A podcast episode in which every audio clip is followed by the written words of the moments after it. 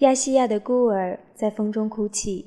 黄色的脸孔有红色的污泥，黑色的眼珠有白色的恐惧。西风在东方唱着悲伤的歌曲。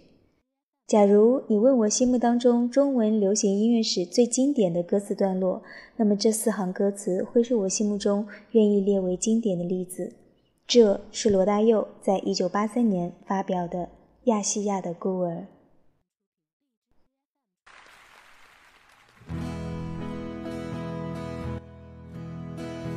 亚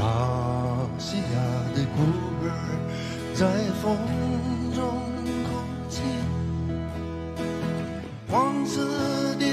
脸孔有红色的污泥，黑色的眼珠有白色的恐惧，西风在东方唱着悲伤的歌曲。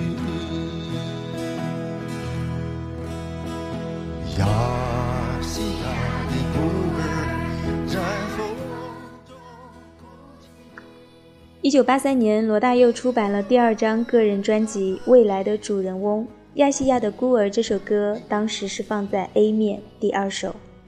亚细亚的孤儿这个歌名并不是罗大佑发明的，这是一本早在1945年就完成的台湾前辈作家吴浊流先生的长篇小说的标题。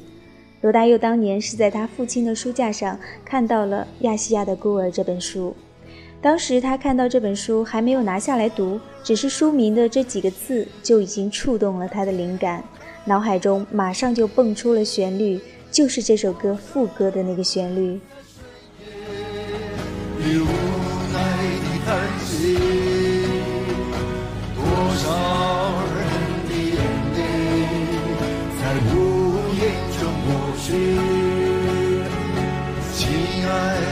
的母亲，这是什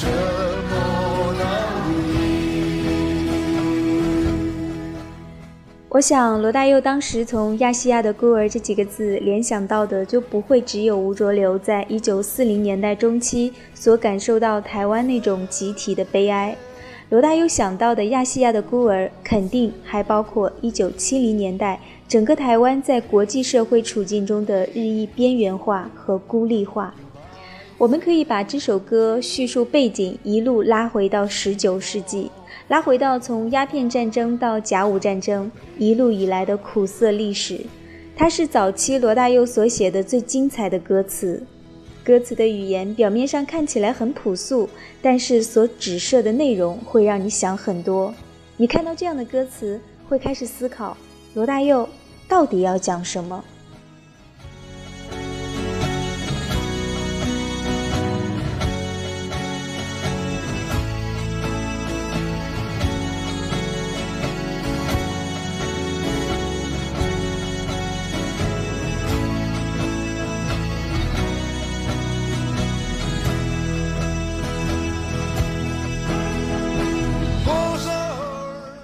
高中一年级、二年级，我忘记是哪一年。总之就是十六七岁的时候吧，躺在床上，拿着一个随身听，听未来的主人公的这个录音带，听到亚细亚的孤儿，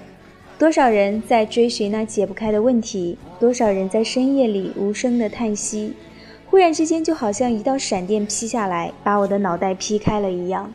我发现这首歌写的就是我们自己，这个发现实在是太震动了。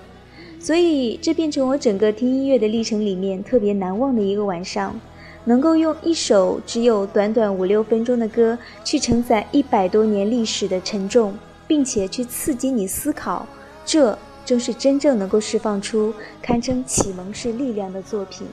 我觉得这样的歌在流行音乐史上应该是不多的，这是关于这首歌在歌词的角度特别了不起的地方。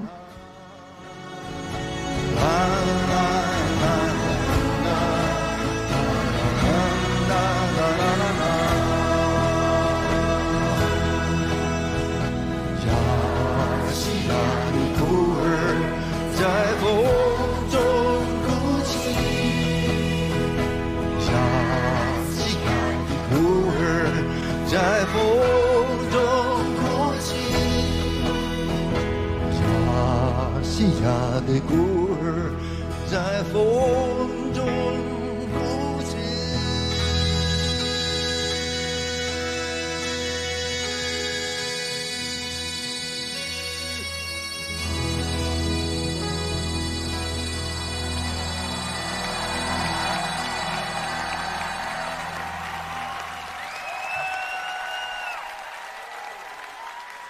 各位知道吗？我们除了有现场的儿童合唱以外，站在小朋友后面的，是当初在一九八三年民国七十二年帮我录那一首《亚细亚的孤儿》的那些大朋友们。三十六年前呢，他们还在唱歌哎。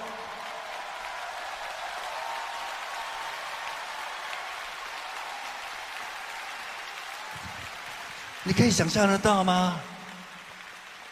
你可以想象得到吗？再一次掌声！